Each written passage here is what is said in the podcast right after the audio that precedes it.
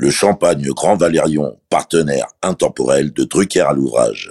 L'abus d'alcool est dangereux pour la santé, à faire pétiller avec modération. Bonjour, c'est Michel Drucker.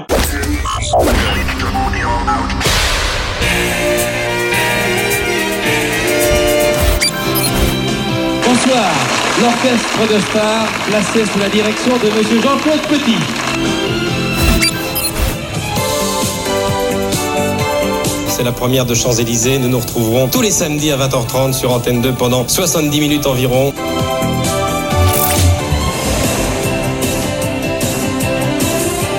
Mylène Farmer. Mesdames et messieurs, nous sommes heureux de vous offrir une demi-heure avec Madonna. Poussine, il est là avec Alexia, Anne-Laure, Karine, Mario, Pierre, la troupe, salut Joe. Sur France 2. Bonsoir Michel. Notre cadeau de Noël, génial idée. Votre accueil, c'est le cas de le dire, me va droit au cœur. 55 ans de mémoire télévisuelle collective en une collection prestige de 50 épisodes. Michel a vraiment mis Drucker à l'ouvrage.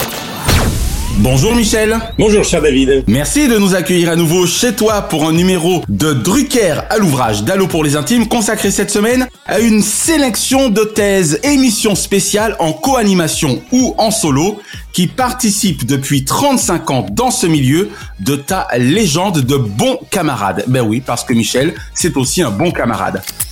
Alors on va faire un bond dans le temps Michel si tu le veux bien en allant en 1986 directement où ce fut la première animation de la cérémonie des Césars pour toi en solo avant de la partager les deux années suivantes respectivement avec Pierre Tchernia et Jane Birkin. C'est vrai que dans une carrière, on ne parle pas assez des duos. Eh oui. C'est quelque chose de très particulier que j'ai découvert à cette époque-là. C'est pas si simple de présenter une émission à deux régulière, mais c'est encore plus compliqué quand il y a une émission exceptionnelle comme les Césars ou les Molières. Absolument. Les, les cérémonies de récompense. Surtout que ce sont des cérémonies codifiées. Voilà, absolument. Alors, en 86, moi j'étais déjà l'homme de Champs-Élysées depuis 3 ou 4 ans. Bonne soirée. À tout de suite. Exactement. Et c'est vrai que la cérémonie des Césars me faisait un petit peu peur parce que c'est pas le public le plus chaleureux. Toute la profession est là. Alors, ça a été successivement au Palais des Congrès, c'était à la salle Playel, ça a changé de lieu souvent. À chaque fois, on sent que les gens sont un petit peu crispés parce que faut pas se tromper, tous ceux qui viennent assister au César espèrent l'avoir. C'est clair. Et ils sont en concurrence. Le mot ne convient pas parce que, comme dirait Jean-Pierre Mariel qui n'est plus là, Ah. les Césars ne me concernent pas. Je ne suis pas un artiste de tombola. Moi, je suis un acteur, un comédien, mais euh, je ne suis pas un artiste. C'est un peu compliqué parce qu'il y a des gens qui sont dans des catégories comme meilleur acteur, meilleure actrice, meilleur espoir, meilleur second rôle. Dont la carrière peut dépendre. Oui, et puis les films sont très différents. Le souvenir que je garde, c'est quand même les gens étaient un petit peu tétanisés parce que ils attendent leur tour. On sait que ça se terminera toujours par le meilleur film de l'année, meilleur acteur, meilleure actrice, et ça c'est au bout de trois heures. Exactement. Donc celui ou celle qui sont en compétition sont terrorisés pendant deux heures et demie, essaient de se concentrer sur tout ce qui se passe avant, mais ne pensent qu'à une chose, le moment où on va ouvrir l'enveloppe pour savoir s'ils sont ou non le regagnant. En fait, ce que le téléspectateur a parfois pris pour une espèce de supériorité naturelle de la part de ce milieu, ça n'est tout simplement, selon toi, que du trac ayant du mal à être contenu alors. Oui, il y a le trac, et puis D'accord. la famille du théâtre est plus unie que celle du cinéma. C'est marrant. J'ai présenté les victoires de la musique, j'ai présenté les Césars, j'ai présenté les Molières. Alors Stevie, on va remettre ensemble une victoire qui récompense le groupe de l'année. Et les Molières, les troupes de théâtre sont plus soudées, si j'ose dire. C'est un métier plus collectif que le cinéma. D'accord. D'abord, j'étais moi assez tétanisé parce que est-ce que j'étais légitime ou pas? 86, c'était les débuts de la cérémonie. Et c'est vrai que j'étais pas dans mon assiette avant. Être en public devant 2000 personnes, télévisé, toute la profession est là. Je suis moi un personnage de télévision devant des stars de cinéma. Et puis finalement, d'ailleurs, les gens de télévision, il y en a eu très peu qui ont présenté les Césars. C'est clair. Ils sont venus à Antoine de Caunes, mais Antoine de Caunes est un personnage complètement Canal+, totalement identifié. Quelle année pour le cinéma français? Comme je dis toujours, il vaut mieux réussir la cérémonie que réussir à cérémonique. C'est un trait d'union entre les deux milieux. Oui, puis sachant que maintenant, les Césars, c'est l'affaire de Canal+. Absolument. Mais il n'y a pas eu beaucoup de gens de télévision qui ont présenté les Césars. Il y a eu beaucoup de comédiens, il y a eu des choses très très drôles. Il y a eu Valérie Mercier.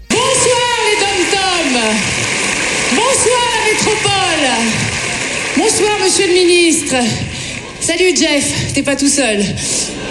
C'est bien ce que tu nous dis là, Michel, parce que est-ce à dire qu'en fait, même quand on s'appelle Michel Drucker, on a parfois du mal à dire non tout simplement à sa direction quand elle vous demande un service comme présenter les Césars? Non, mais la profession du cinéma trouvait que j'étais assez légitime parce que je passais mon temps déjà et depuis très longtemps à les recevoir tous. Eh oui, voilà. Tous ceux qui étaient en compétition pour le meilleur rôle, second rôle, la mise en scène, Ben l'espoir, voilà. etc. Et même les techniciens, je les connaissais par cœur. C'est ça, tu as toujours promu le cinéma. Voilà. Et puis les rendez-vous du dimanche, en passant par euh, Studio Gabriel, Star 90 et bien entendu Vivement Dimanche. Sans compter Cinestar. Bah, j'ai toujours tenu mon agenda de l'actualité cinématographique de semaine après semaine. Donc je les connaissais tous, j'avais de très bons rapports avec eux. C'était bien. Cela dit, j'ai un souvenir plus compliqué plus tard des Césars, quand il y avait Tchernia et Jane Birkin. Ouais. C'est que la semaine où j'ai présenté les Césars version Tchernia et moi, j'ai eu une crise de colique néphrétique dans les heures qui ont précédé le direct. Oula Ah ouais, Et j'ai d'accord. cru que je n'irais pas. Ah ben c'est clair. J'ai failli demander à Pierre Tchernia de faire ça tout D'y seul. aller seul, ouais. Finalement, je l'ai fait sous morphine, dans un état second. Euh, voilà, avec Jane Birkin, c'était bien de faire un duo. Puis Jane, elle avait ce charme-là. Bien sûr. Les Césars m'ont permis de rencontrer des gens exceptionnels. Par exemple, j'ai reçu Olivia de Havilland Oh, wow. et surtout Betty Davis sur le plateau des Césars. Qui était sans doute venu donc pour des Césars d'honneur, j'imagine. Voilà, exactement. Donc ça s'oublie pas. Bette Davis, pour vous remettre ce César exceptionnel, nous avons demandé à une de vos amies, l'inoubliable Mélanie, d'autant on emporte le vent. Elle est venue avec sa fille, Gisèle Galande, Olivia de Havilland. Un souvenir de trac, mais c'était très important pour l'image et pour la cote. Avoir présenté les Césars, ça a été très très utile. Je faisais partie de la famille. Et puis après, les Césars sont devenus, je l'ai dit, l'affaire de Canal+. Et il y a eu des acteurs, des humoristes, et puis Antoine de Caunes, euh, plus récemment, qui a toujours été un très bon présentateur des Césars. Absolument. Les Césars, c'est très particulier parce que la salle est glaciale. Eh oui, c'est pas évident hein, de la réchauffer. Hein. Ça fait des années que c'est estampillé Canal, mais si tu pouvais te retrouver sur la scène des Césars, un coup fabuleux, puisque ça serait euh, au-delà de tes 80 printemps, tu devrais le faire Oui, peut-être. Il faudrait que je réfléchisse parce que je vois très bien le staff qui prépare les Césars pour le présentateur, pour le monsieur ou madame Loyal. Il y a une grosse équipe, il y a des auteurs, etc. Moi, j'ai jamais travaillé avec des auteurs, j'ai jamais eu de prompteur, j'ai jamais eu d'oreillette. Et pour avoir donc vu ce que c'était qu'en coulisses, les Césars, tout est écrit, tout est à la virgule près. C'est clair, c'est une grosse machine. Ils veulent que ce soit les petits Oscars européens avec la technique américaine et c'est pas du tout mon truc à moi. D'accord. J'ai beaucoup de mal, et même en duo pour les autres cérémonies, j'ai toujours du mal depuis quelques années parce que la plupart des duettistes qui sont avec moi ou qui étaient avec moi étaient tous des enfants du prompteur et pas moi. Donc D'accord. quand on est à deux, il faut attendre Que ça soit son que son complice ait fini sa ligne pour enchaîner. D'accord. Un petit mot rapide de Pierre Tchernia avant qu'on ne parle du Téléthon. C'était quelqu'un avec lequel il était agréable de travailler, j'imagine? Oui, il a fait Monsieur Cinéma. Eh oui. Madame, mademoiselle, monsieur, bonsoir. Heureux de vous retrouver à ce mardi cinéma. Tchernia, son nom est attaché à l'histoire de la télévision, mais aussi du cinéma. C'est clair. Walt Disney, c'est lui qui a fait découvrir Disney au public français. Il a fait des films lui-même. Il a même fait tourner Dorothée. Oui, oui, absolument. Puis Pierre Tchernia, c'était un des premiers que j'ai rencontré à mes débuts. C'est l'histoire de la télévision. Exactement. Pierre Tchernia, Pierre Sabac, Pierre Belmar. Pierre Belmar, Georges Decaune sont les pionniers qui ont été mes patrons. Ce qui fait que j'étais très touché, très honoré d'être avec Pierre Tchernia qui a fait une carrière assez extraordinaire puisqu'il a terminé sa carrière comme Magic Tchernia dans Les Enfants de la télévision d'Arthur. Eh oui, aux côtés d'Arthur. Qu'est-ce que tu fous, Pierre Ben, je voudrais savoir ce qu'il y a derrière la porte, là. Depuis le temps que je la vois, cette porte, personne ne répond. Il était la mémoire des enfants de la télé. C'est clair. Dans Tchernia, Tchernakov, De son vrai nom. ce qui est d'origine russe. Donc Pierre, j'avais beaucoup d'affection pour lui. Paix à son âme. Drucker à l'ouvrage. Alors Michel, euh, j'étais là moi le 4 décembre 1987 lors du premier Téléthon français animé par les trois mousquetaires, on va le dire comme ça, d'Antenne 2. Comme chacun connaît l'histoire, eh ben les trois mousquetaires, vous étiez quatre. Jacques Chancel, Claude Sérillon, Gérard Holtz et un certain Michel Drucker.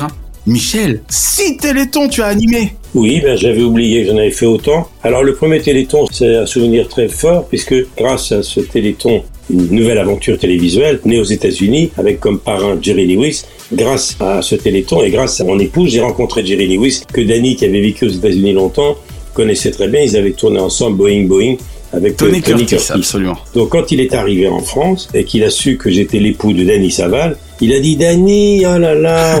Donc il est venu dîner à la maison avec Tony Curtis d'ailleurs. Ils étaient ensemble.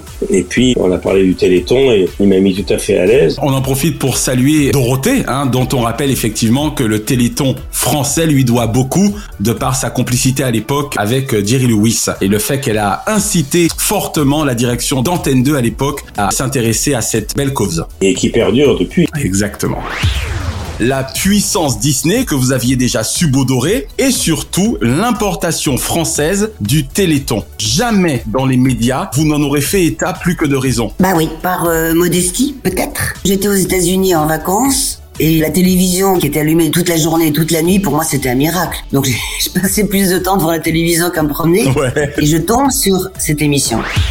Alors évidemment, Chancel, Sirillon, Gérard Rolls, ça c'était un trio de choc que je connaissais bien. J'étais très copain avec Claude Sirillon, dont le rire, le rire est encore dans l'oreille des téléspectateurs. Ah c'est clair. Surtout dans la nuit, on va dire de samedi à dimanche. En 1987.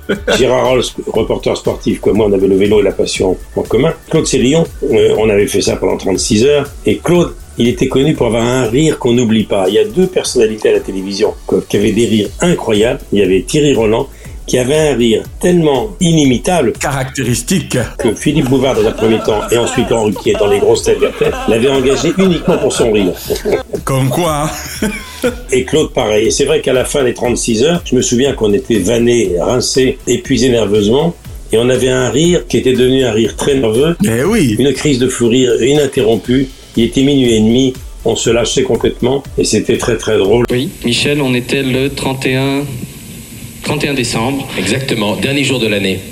Le chiffre qui s'inscrit 115 708 000 francs. Si le chirurgien il voit la télé, il va dire c'est pas vrai, il le croit pas, c'est vrai.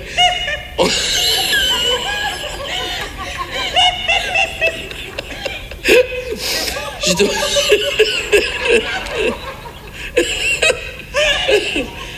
Bon, j'ai pas été opéré. Attends.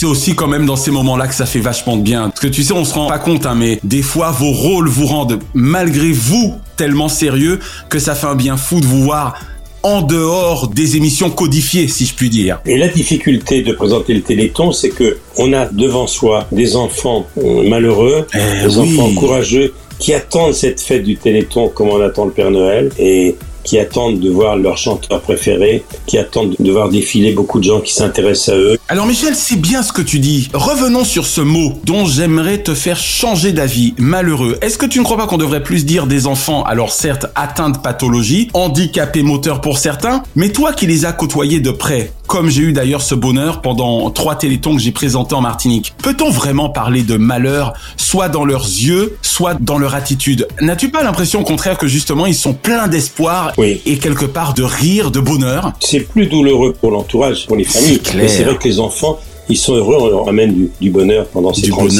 heures. Et eh ouais. C'est à l'approche de Noël, il y a un climat particulier et ils sont là également pour sourire et pour les faire rire. Donc il faut trouver un ton. Sophie Davant, Nagui et tous ceux qui s'y sont collés. Depuis, exactement. Qui sont légitimes, savent faire ça. C'est clair. Vous redonnez l'espoir à ceux que la vie a blessés. La France est solidaire. Merci à tous. Il faut pendant 36 heures trouver un ton pas trop grave, pas trop sinistre. Ni trop léger en même temps. Ni trop léger. Interviewer des enfants sur une chaise des enfants qui souffrent de pathologies très particulières, c'est pas facile et il faut qu'ils voient qu'on les considère comme des gens normaux. Exactement. Et ils voient ça très bien dans leurs yeux. Alors le Téléthon, c'est également un souvenir, et ça continue, de performance. Eh oui, les fameux défis. Chaque village prépare quelque chose. C'est celui qui va faire la baguette la plus longue de France, la galette la plus longue de France, l'omelette la plus longue de France. HEC a été particulièrement particulièrement performant dans le cadre de cette 20e édition du Téléthon. Une belle épopée euh, que vous avez tous vécue collectivement. Et je me souviens avoir accepté ça. Il y avait Jacques Balutin, Henri Sagnier. Henri Sagnier qu'on embrasse bien fort. Il y avait Gérard Rolls qui adore le vélo. Il y avait des mordus de vélo. Il y avait Antoine Decaune. Et c'est vrai que j'avais accepté tout ce qui était d'un très bon niveau. Moi j'avais très peu d'entraînement. J'ai dit d'accord, et tout à fait, il y avait une ambulance, il y avait un médecin qui nous suivait car il faisait quand même 2 à 3 degrés. Eh oui, fin d'automne, début hiver. Hein. La nuit du 5 au 6 décembre 90-91, on m'avait dit dès que t'es fatigué, au bout de 50 même 60 km, si t'es mort, tu t'arrêtes, prends pas de risque, il y a l'ambulance qui est là, tu seras au chaud avec un sac de couchage, tu suivras la course et puis tu la reprendras quand tu t'en tireras mieux. Et en réalité, je me suis pris au jeu. Ceux qui connaissent le vélo savent que même quand il fait froid, au bout de deux ou trois heures, on se réchauffe. Et puis j'ai fait deux heures, et puis trois heures. J'ai regardé le compteur, on a fait 50, 60, 100 km, 150 km. C'était les plages de mon enfance en plus. Petit à petit, ça montait, ouais. Voilà. Et puis la nuit à vélo, ceux qui connaissent le vélo me comprendront, avec uniquement les éclairages des voitures, on ne voit pas la pente sur la Aïe. On la découvre au dernier moment. Ce qui fait que euh, on n'est pas découragé. Psychologiquement, c'est pas la même chose. Et on a l'impression que la pente, la déclivité est moins Et moins dure, ardu, d'accord. Eh oui. moins ardue la nuit que le jour. Et finalement, je me suis retrouvé 300, 400 bornes. J'ai terminé. On m'avait dit, tu vas avoir très mal. Il va falloir que tu dépasses les limites de la douleur. Et c'est vrai qu'à un moment donné, la douleur était telle que je ne la sentais plus. Je sentais plus mes jambes. Il faisait un petit peu froid. On s'est arrêté deux fois trois quarts d'heure pour manger des pâtes et se faire masser dans la vallée de Chevreuse. Et j'ai terminé. On s'est même trompé en arrivant. C'était à euh, l'arrivée. Et on s'est trompé. On a fait 10 km de plus. 10 km de plus, quand on en a fait 500, c'est déjà beaucoup. Quand il y en a déjà 520, c'est clair. Alors Michel, vous, euh, je vous ai vu aujourd'hui souffrir. Vous êtes particulièrement courageux. hein. Vous avez fait combien de kilomètres avant de participer au Téléthon?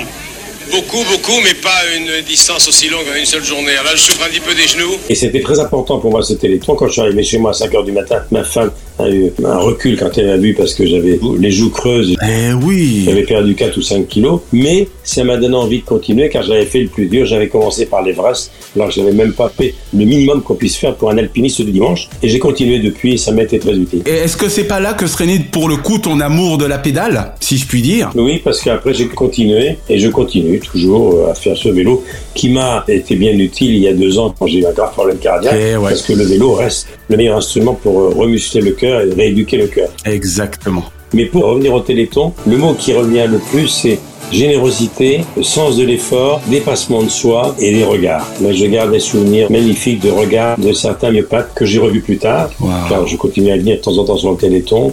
Et je les suis. Avec Claude Sérillon, on continue à écrire euh, tous les ans à des enfants qu'on avait connus, qui avaient bien Oh, wow.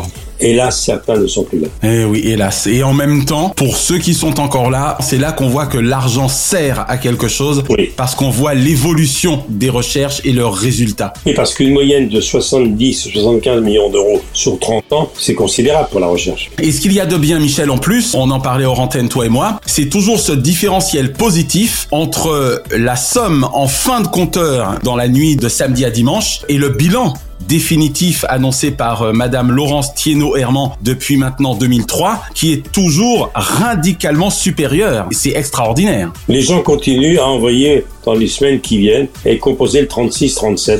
C'est-à-dire le Téléthon accompagne les gens jusqu'à Noël. Exactement. L'AFM sait utiliser son argent. Et nous savons bien qu'elle l'utilise non seulement pour la recherche, mais nous le savons aussi cette année, pour la guérison. Et comme tu nous l'expliquais, là aussi hors antenne, il ne faut donc pas se fier aux audiences, hélas, extrêmement confidentielles du Téléthon, qu'il soit sur France 3 ou sur France 2, France 3 le vendredi, France 2 le samedi, parce que très étrangement, certes, il y a en face des rouleaux compresseurs, il n'empêche que les résultats financiers demeurent. C'est le plus important. Ce sont des audiences financières considérables et il y a même des gens qui envoient sans regarder beaucoup le Téléthon à la télévision. Tout simplement parce qu'ils savent que voilà, c'est 36-37. Voilà, parce qu'il y a aussi les, les antennes de la radio publique et tout le monde sait qu'il faut pendant un week-end faire le 36-37. Exactement. Drucker à l'ouvrage. Alors Michel, on va maintenant parler de quelqu'un, je suis à peu près certain que ça va te toucher et que tu en conserves un souvenir pérenne, car s'il en est un avec lequel tu semblas bien t'amuser, je m'en souviens, j'ai été téléspectateur de cette pastille tous les soirs pendant que vous la fites, eh bien c'est Jean-Luc Delarue, c'était en 2004 et ça s'appelait 40 ans à deux. Est-ce que tu t'en souviens Michel? Oui, mais je me souviens aussi qu'avec Jean-Luc Delarue, on a fait le passage à l'an 2000. Oh, très bien, forcément, 31 décembre 99 donc. Voilà, nous étions en direct alors que la concurrence, je me souviens, c'était avec Arthur sur TF1, avait parié sur l'enregistrement. Nous étions en direct complet. Ah, vous n'étiez pas sur les champs d'ailleurs? Et on était sur la terrasse du Publicis. Voilà. Voilà. Devant la Tour Eiffel. Exactement, j'en souviens. Tapis rouge exceptionnel. Le 31 décembre 99, effectivement, nous serons donc en direct des, des Champs-Élysées. Vous serez les mieux placés. Au cœur de l'événement. Avec des invités de partout. Avec Jean-Luc Delarue et Michel Drucker. Quelle chance d'être avec vous. Je me souviens qu'il y avait Isabelle Boulet qui chantait l'hymne à l'amour alors qu'il faisait 0 degré à minuit. Elle envoie la petite hein, quand elle chante. Oui. Tant que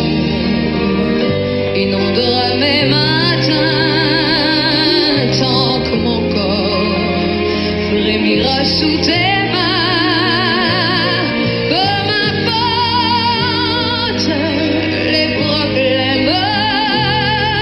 Et le compteur qui passait à l'an 2000, qui était à la Tour Eiffel, est tombé en panne. À un moment donné, je m'en souviendrai toujours. Ouais. Avec Jean-Luc, on avait fait une audience formidable puisque France 2 était très fier d'avoir battu TF1 ce soir-là, bien sûr. et les grosses machines. Oui, parce qu'on rappelle qu'à l'époque, TF1 était encore souvent leader. Oui. Et effectivement, je me souviens très bien que vous aviez eu l'outrecuidance de les écraser.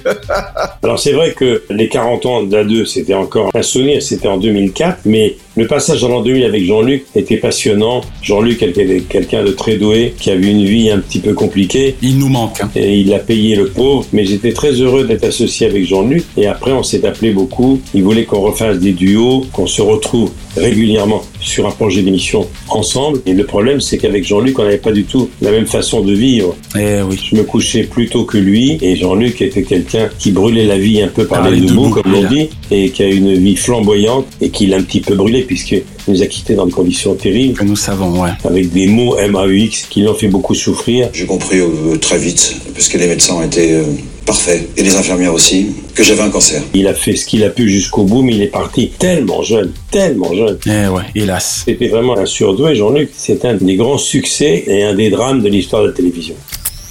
Alors, pour le coup, même si tu ne te souviens peut-être pas beaucoup de la pastille elle-même, 40 ans à deux, j'ai juste envie de te demander tes souvenirs de vos moments de tournage. Parce que là, tu en as forcément. Il y a eu donc ce grand direct du 31 décembre 1999. Et puis donc, forcément, ces moments d'intimité, de complicité pour cette émission dont on rappelle rapidement le concept. hein. Il s'agissait pour vous de nous faire revisiter les 40 ans de présence d'Antenne 2 France 2 tous les soirs avec à la fin un grand prime time. Grâce à vous, on a donc ainsi revisité l'histoire donc de France 2 et toutes celles et tous ceux qui faisaient cette télévision qu'on aime tant. Jean-Luc était quelqu'un d'extrêmement particulier, qui venait de Canal. Jean-Luc, ça a été l'animateur préféré, le chouchou de Jean-Pierre Elkabbach. Il faisait de la radio Europe 1 également. Ouais. Jean-Luc Delarue Bonjour, merci de m'avoir invité. Bonjour Jean-Luc. Bonjour Florian. C'était quelqu'un d'extrêmement organisé et qui appartenait à une génération qui travaillait avec des prothèses que moi, je n'avais pas et que jamais utilisées. Les fameuses oreillettes. Alors, je me souviens que Jean-Luc, c'était des auteurs, un texte et des oreillettes. D'ailleurs, ça fera une bonne liaison puisque je crois qu'on va parler de Thierry Ardisson dans un instant. Absolument. Jean-Luc, j'ai le souvenir d'un métronome et moi, j'étais en liberté complète. En roue libre, toi qui aimes le vélo. Et le souvenir que j'ai de lui, c'est qu'il voulait de plus en plus s'éloigner du talk show classique, genre ça se discute. D'accord. Avec les, les témoignages. Tout ce que ça représentait de témoignages et de confidences. Et qu'il voulait se rapprocher des gens du showbiz. Il voulait avoir Johnny Hallyday. Il voulait avoir à ses côtés Goldman. Il voulait ça. Ah, il voulait un peu se druckeriser finalement. Oui, il voulait se rapprocher de tout ça. Alors, c'est pour ça qu'il voulait qu'on fasse des duos ensemble, qu'on s'associe et que je lui amène un petit peu cet univers qu'il connaissait pas bien. D'accord. Et puis la vie en On a, a décidé, décidé autrement. autrement. Mais Jean-Luc, c'était une usine à gaz. hein. La société de la rue, euh, Réservoir, Réservoir Prod, ouais. C'était gigantesque. Je sais qu'il y avait 150 personnes qui travaillaient pour lui. Il produisait des émissions. C'était un golden boy au sens euh, flamboyant du terme. C'est clair. Et moi, j'étais fasciné par lui. Et lui, il était fasciné par ma façon de vivre. je regardais tout le temps ma montre. Il me dit pourquoi? Je dis, oh là là, faut pas que je me couche tard? je me souviens de soirée chez Jean-Luc. Il avait un appartement magnifique sur les quais. Et, et il m'a dit, sors un peu, viens dîner, etc. Mais ouais, euh, lâche-toi quoi. Et je suis arrivé un jour à 22h. Et puis voilà, j'ai vu arriver euh, euh, des mannequins russes de 2 mètres de haut. Des gens qui ne fumaient pas que du belge, comme l'on dit, qui ne buvaient pas que de l'eau. C'est là où j'y vais passer. euh, je pensais que c'était de l'eau, c'était de la vodka. Et là, j'ai découvert une génération qui n'était pas la mienne. Et à l'époque, et Jean-Luc, il s'était associé avec Pierre Hermé, qui était rue Marbeuf, un restaurant haut de gamme. À cette époque, Jean-Luc décide aussi de se lancer dans la restauration et il ouvre deux grands restaurants parisiens, le Noubou et le. Il était tous azimuts. Il voulait réussir dans les affaires, réussir au plus haut niveau. En tout cas, il y sera parvenu, quoi qu'il en soit. Ouais, c'était ça qui me fascinait, c'est Jean-Luc. C'est sa boulimie de réussite, mais surtout de vouloir être un grand producteur, euh, multicarte, euh, polyvalent, s'occuper d'un boxeur qui était Asloum. Moi, j'étais patron des sports euh, quand on a signé le contrat avec euh, Brahim Asloum et Jean-Luc Delarue et les frères Acarias aussi. Enfin, il était vraiment multicarte, quoi. Il était sur tous les coups et il dormait pas assez. Eh oui. Et il l'a payé cher, hélas. Il mangeait pas beaucoup. Il vivait à 200 à l'heure et moi, j'étais encore en rodage. Eh oui, en tout cas, merci pour ces beaux souvenirs, mais c'est vrai que sincèrement, vous nous avez fait, lui et toi, un très beau cadeau avec ce fameux 40 ans à deux, et où qu'il soit, eh bien, rest in peace, Jean-Luc, on pense souvent à toi, parce qu'il manque quand même cruellement à cette belle télévision française. Oui. Drucker à l'ouvrage. Alors entre nous Michel, le plus grand français de tous les temps, n'aurait-il été l'un des premiers directs de Monsieur Thierry Ardisson? Ah, Thierry Ardisson. Alors Thierry, on connaît le parcours de Thierry. Moi, j'étais fasciné par Thierry parce qu'il osait des choses qui étaient tellement éloignées de mon univers. Thierry Ardisson, pour moi, c'était l'homme des interdits, de la nuit, des bains-douches, l'homme de bain de minuit, eh oui. l'homme aux lunettes noires, l'homme en noir, l'homme de la pénombre. Ami de l'homme en noir L'homme aux nuits blanches, exactement. Oui, l'homme des interdits. Et Thierry, il passait à la moulinette tout le monde, moi compris. Pendant des années, Thierry disait que je gérais ma carrière comme un notaire gère son cabinet de notaire. Et il trouvait que j'étais trop lisse et que je prenais pas de risques. C'était une carrière euh, plan-plan. Oh putain, ça change de salut, bande de nazes, on dirait carrément Drucker.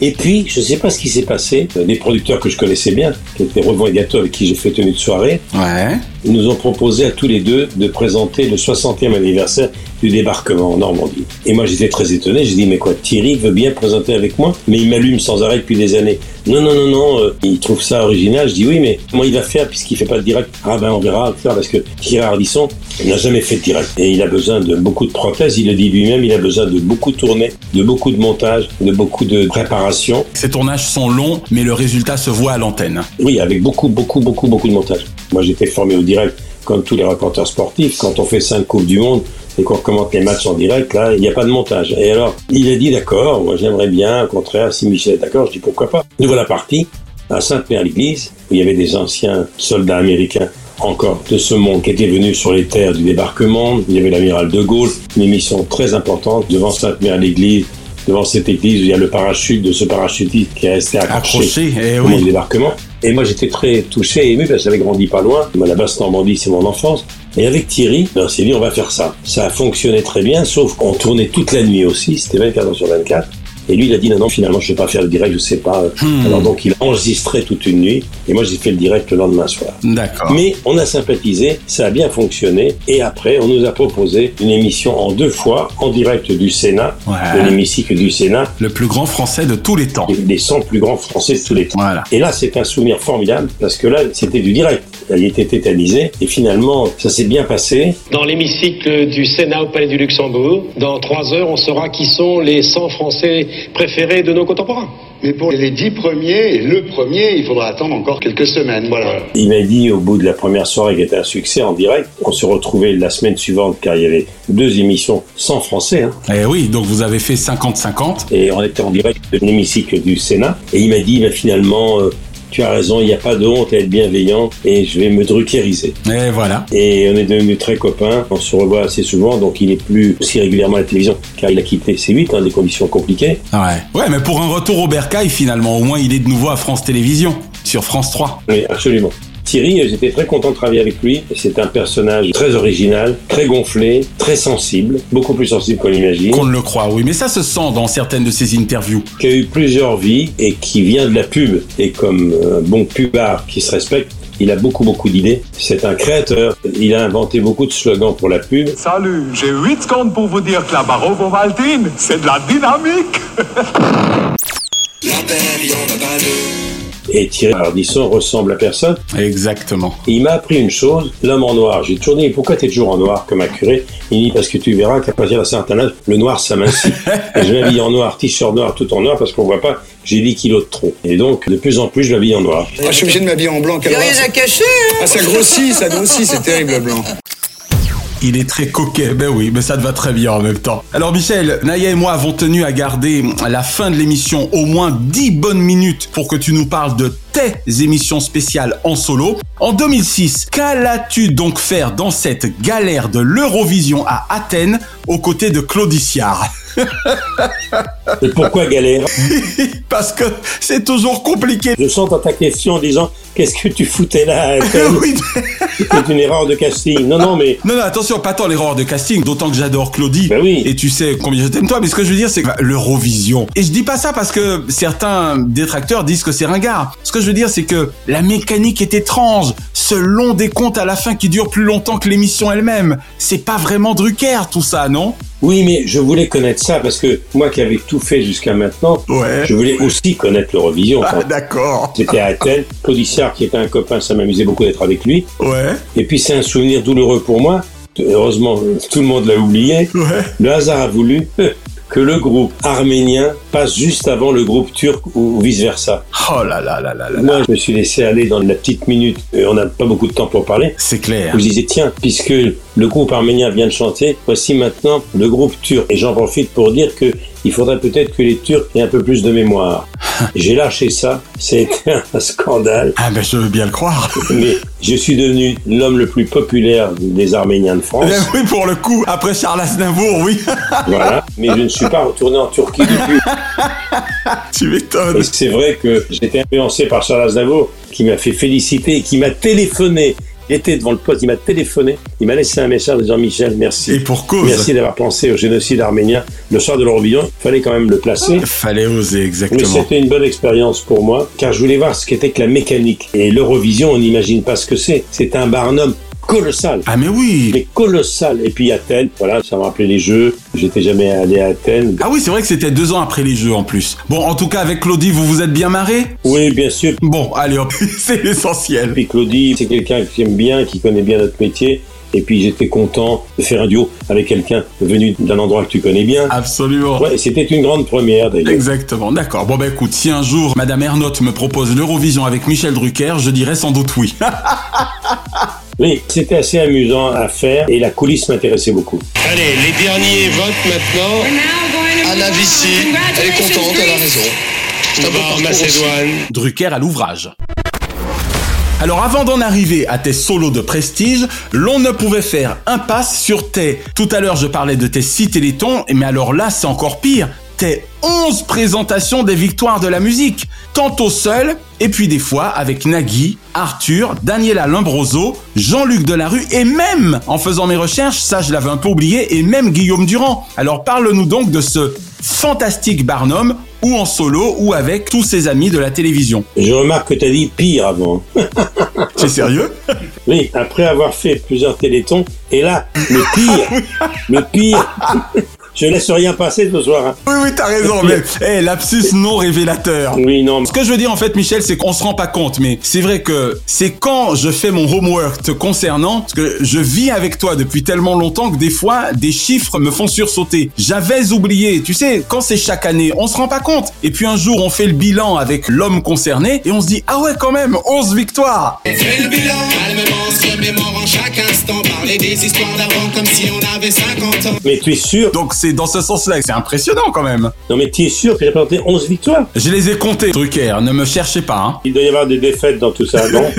Ah, excellent. Alors Nagui, très bon présentateur, Arthur également, Daniela connaissent tous leur métier, Jean-Luc Delarue, mais tous, tu me diras que c'est une fixation qui revient souvent, c'est un leitmotiv chez moi depuis que tu me connais, Ouais. tous des enfants du prompteur. Eh oui. Et alors, Nagui, Arthur, Daniela, Jean-Luc et même Guillaume, c'est une génération qui manie cet instrument, cette prothèse très très bien. D'accord. Et moi, le prompteur, ça a toujours été une paralysie pour moi. C'est une dépendance qui me gêne beaucoup. Bien sûr. D'ailleurs, moi qui suis revenu sur scène il n'y a pas longtemps, je n'ai pas de prompteur sur scène et je reste pendant une heure et demie. Donc là, la difficulté quand on est à deux ou à trois, c'est que chacun a sa ligne. C'est clair. Et moi, sur ma ligne, il n'y avait rien.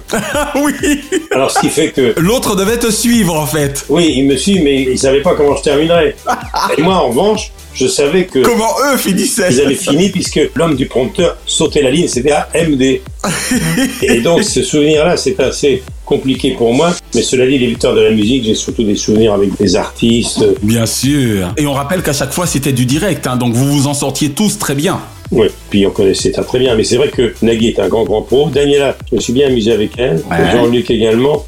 Alors Jean-Luc, il présentait ça comme une mitraillette, comme ça se discute. Non, tu crois? Et Guillaume, alors Guillaume, j'avais oublié. Guillaume, j'étais étonné. J'ai pas beaucoup de souvenirs. C'est pour ça que j'ai dit et même Guillaume Durand parce que c'est pas un exercice dans lequel on l'imaginerait facilement. Non, ouais, effectivement, il est venu une ou deux fois. Je me souviens d'une victoire de la musique où il y avait le trublion qui avait ses classes sur M6. Mon Dieu, serais-tu en train de parler de Michael Youn? Oui, Michael Youn. Et je me souviens que Michael Youn a fait une irruption dans une dernière victoire de la musique que je co-présentais avec Daniela, où il est arrivé, il était nu en bas.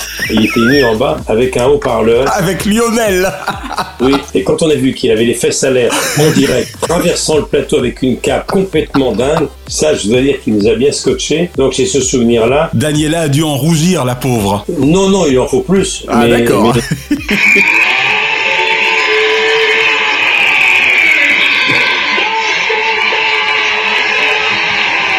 Ça, c'est un souvenir incroyable. Mais les victoires de la musique, là aussi, j'ai découvert une cérémonie qui était très importante pour le monde musical, Bien le monde du disque. Avoir une victoire, c'est très important. Alors, j'ai des souvenirs magnifiques de Vanessa Paradis avec Gainsbourg, de la présence de Jeanne Moreau. On s'est connus, on s'est reconnus, on s'est perdu de vue, on s'est perdu de vue, on s'est retrouvés, on s'est réchauffé, puis on s'est séparés. J'ai des souvenirs avec Machoum. Eh j'ai oui. des souvenirs avec des gens qui ne sont plus là. En tout cas, t'étais chez toi, hein, parce que les victoires de la musique, c'est quand même le prolongement des Champs-Élysées, des Stars 90, des Vivement Dimanche. euh, Oui, oui. Là, t'es chez toi. On peut pas dire le contraire. Oui, absolument. Donc, évidemment, tous les artistes, je les connaissais. Il y avait Jean-Claude Petit et Eric Jenorquet dans un premier temps, ensuite il y a eu Schultes. C'était une performance technologique parce que beaucoup d'artistes voulaient qu'on restitue de la façon la plus Fidèle possible. plus rigoureuse possible le son de leurs chansons De leur album, bien sûr. et de leur album. Donc, c'était la grande panique, c'était ça. Et dans toutes ces victoires, il y avait toujours au troisième rang quelqu'un qui nous appelait pour dire qu'il était bien là et qu'on ne le rate pas. C'était l'incontournable Jacques Lang, ministre de la Culture. tu m'étonnes. Et on recevait toujours un coup de téléphone de son épouse, d'ailleurs très gentil, qui disait N'oubliez pas que Jacques est là et c'est lui qui a créé les victoires de la musique. Eh oui. Il faut lui rendre ce qu'il Ce mérite. qui lui appartient. ouais. Les victoires de la musique, c'est comme les Zéniths, la création des Zéniths, c'est Jacques Lang. Ou la fête de la musique. Je considère qu'il a vraiment été le plus grand ministre de la culture de la Ve République. Voilà, je ne peux pas parler de Jacques Lang, président avec les patrons de France Télévisions, les victoires de la musique, sans parler de la fête de la musique, Exactement. qui est un événement considérable et unique au monde et qui continue. C'était très bien. Des musiciens amateurs, des musiciens professionnels qui ont répondu avec enthousiasme à notre appel. Et je crois que lundi prochain, à 20h30, euh, des centaines de milliers de Français seront dehors avec leurs instruments de musique. Tu ne vas pas t'en tirer comme ça. Avant la dernière question, Michel, je veux ma petite imitation de Jack Lang par Michel Drucker. Tu le fais très bien. Avec la fameuse phrase mythique Quel bel homme. Ce David Diamandé, quel bel homme. Ah, excellent. et Dallo, quelle belle émission. Ah, exactement. Merci, monsieur Lang. C'est tout à votre honneur. Merci, Michel. Il fait partie des imitations de Laurent Gérard encore maintenant. Exactement. Drucker à l'ouvrage. Alors Michel, comme je te l'avais promis avec Naya, on va garder ces dix dernières petites minutes pour des choses qui te sont très chères. Non pas que le reste ne le fût, mais là c'est particulier parce que ça a vraiment été des one-shots exceptionnels où tu étais seul, donc on a gardé ça pour la fin. Parlons enfin de cette magnifique collection dont tu es certainement le plus fier, tes émissions dédiées au corps d'élite.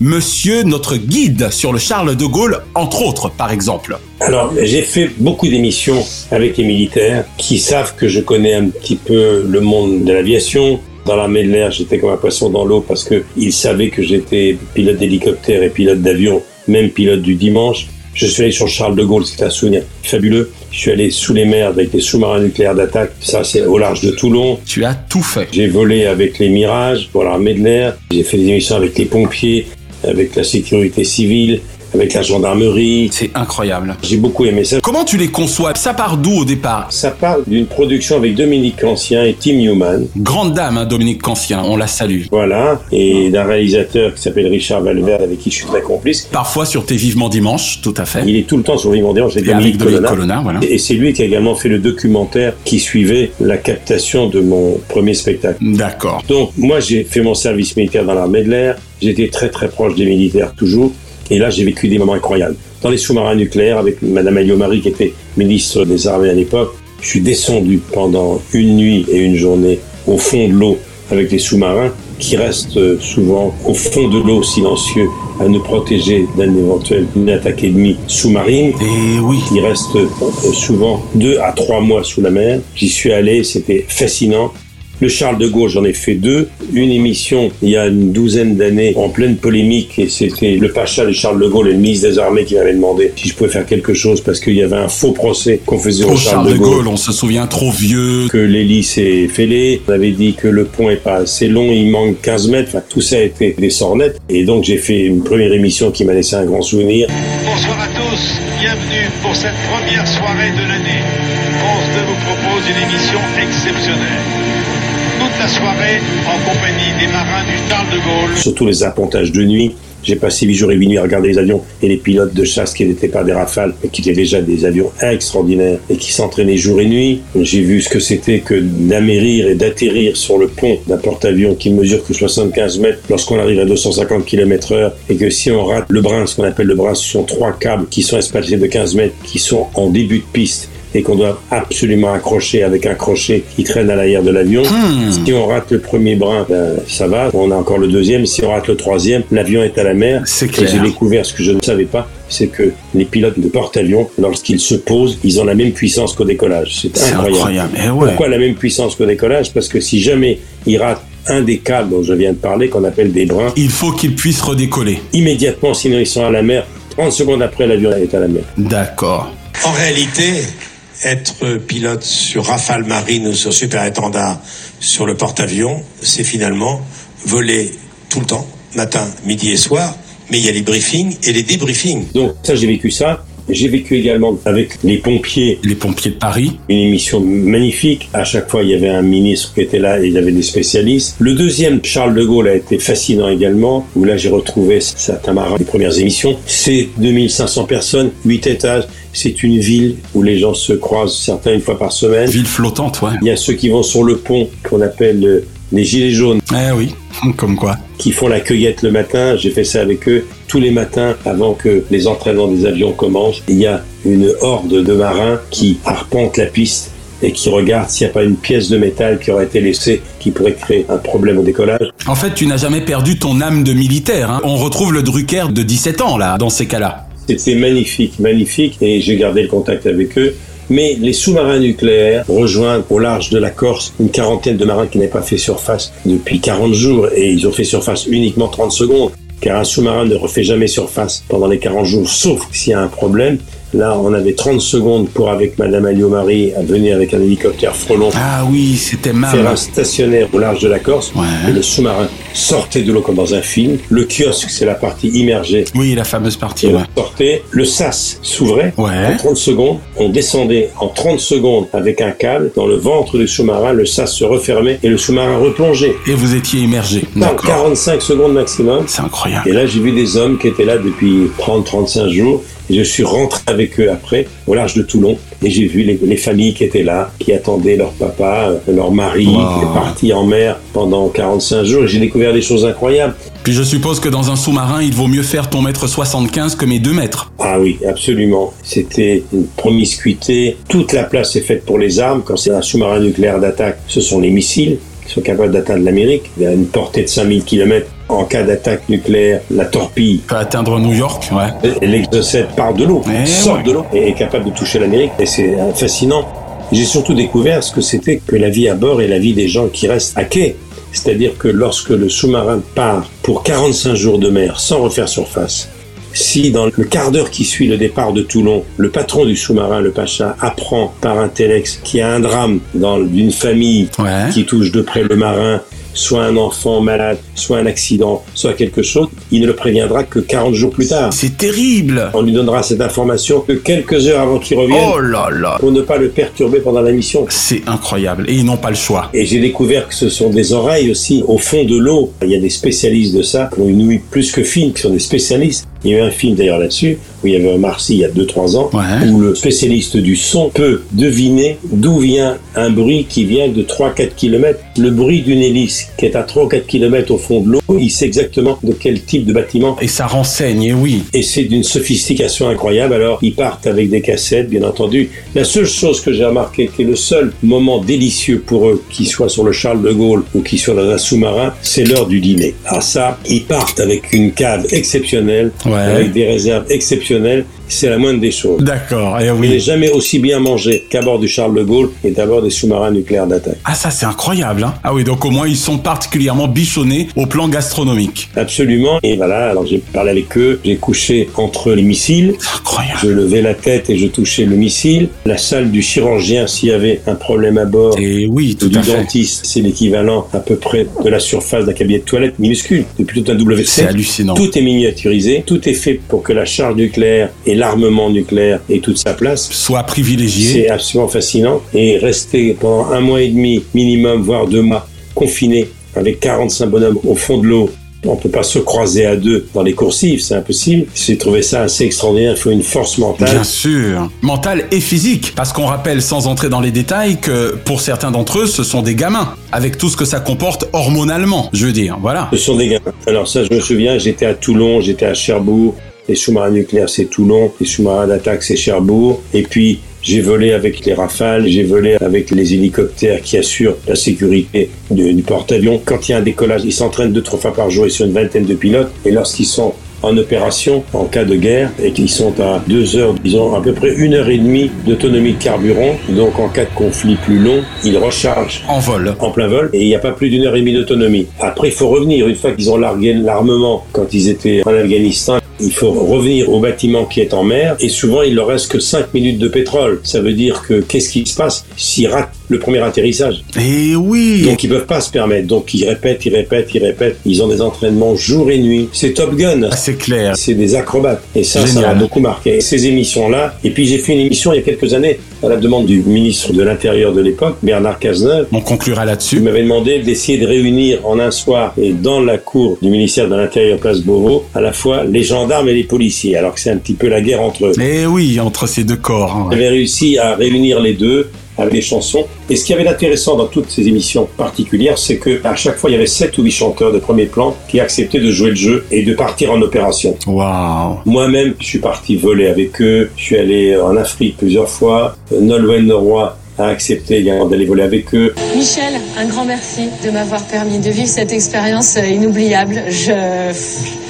Je, ne sais pas quoi dire, tellement je suis soufflée, au sens propre comme au sens figuré. Et ça restera gravé euh, dans ma mémoire et, et dans mon cœur pour toujours. La plupart des chanteurs ont accepté d'aller en Guyane, où j'ai fait justement une émission sur Ariane. À tous de DDO, attention pour le décompte final. Top Allumage Vulcain. Allumage des EAP et décollage. Ils ont tous accepté de donner du temps et de participer à une opération. Donc on les voyait en opération, en Afrique, en Afghanistan, un petit peu partout. Incroyable. En immersion, c'est le cas de le dire. Et ma grande fierté finalement, quand je fais le bilan de ma carrière, c'est d'avoir été fait euh, colonel de réserve de l'armée de l'air Eh ouais. par le général Paloméros, chef d'état-major de l'armée de l'air, il y a 5-6 ans, pour service rendu à l'armée. Bien sûr, c'est le cas de le dire. Donc euh, je suis très fier d'être colonel de réserve de l'armée de l'air. Quelle vie, monsieur Drucker. Et quand je dis quelle vie, c'est avec un S. Ouais. Tu me rappelles d'ailleurs un peu le regretté Philippe de Dieu le veut. Ah oui. Drucker à l'ouvrage. Dernière question, Michel, la fameuse question traditionnelle. Je te sais extrêmement fier de chacune des émissions exceptionnelles que tu auras présentées jusqu'alors. Mais je sais également qu'il y en a une que tu regretteras tout le reste de ta vie d'avoir eu à présenter. En tout cas, je le pense. Est-ce que tu devines de laquelle je parle, Michel? La soirée de Johnny? Merci. Eh oui. On est donc sur la même longueur d'onde. Voilà, c'est-à-dire c'était 24 heures après sa disparition. France 2 m'a demandé en direct complet de lui rendre hommage. On m'a donné là encore toute une équipe pour le prompteur, les textes. J'ai dit non, non, je vais le faire comme je le sens, je vais vous raconter mon Johnny à moi. Eh ouais. Il y avait simplement Lelouch qui est venu, Jean-Claude Camus, il y avait Hugo Frey qui est venu parce que Johnny était un copain des débuts. Et le reste, j'étais dans une fausse improvisation que j'avais réfléchi et j'ai raconté mon Johnny à moi. Et c'est vrai que c'était extrêmement émouvant. Il y avait une tension parce que c'était un choc pour la France entière. hein. Bien sûr. Et en fin d'émission, j'ai eu du mal à, Ah bah, à contenir mon émotion. Et c'est vrai que on m'en parle encore. Et sur scène, d'ailleurs, je termine mon spectacle par un hommage à Johnny. Oui, c'était spécial. Je vous demande pardon. Tu aurais pu vivre encore un peu, Johnny. Oui. Je sais que nous nous reverrons Salut, mon pote. Voilà, c'est pour ça que je tenais à ce que nous terminions avec cette image, parce que c'est sans doute effectivement la seule émission exceptionnelle que tu aurais préféré ne jamais avoir eu à présenter. Ah oui. Même si elle était, hélas, si je puis dire comme ça, très belle. Merci Michel pour ces nouvelles et émouvantes télévisions. À la semaine prochaine. Merci David. À la semaine prochaine. Chronozone, le temps immédiat. Merci d'avoir savouré Drucker à l'ouvrage avec le champagne Grand Valérion, ou lorsque l'excellence salue l'expérience. L'abus d'alcool est dangereux pour la santé, à faire pétiller avec modération. La semaine prochaine, dans Drucker à l'ouvrage, Dalida Barbara, sourire sur scène.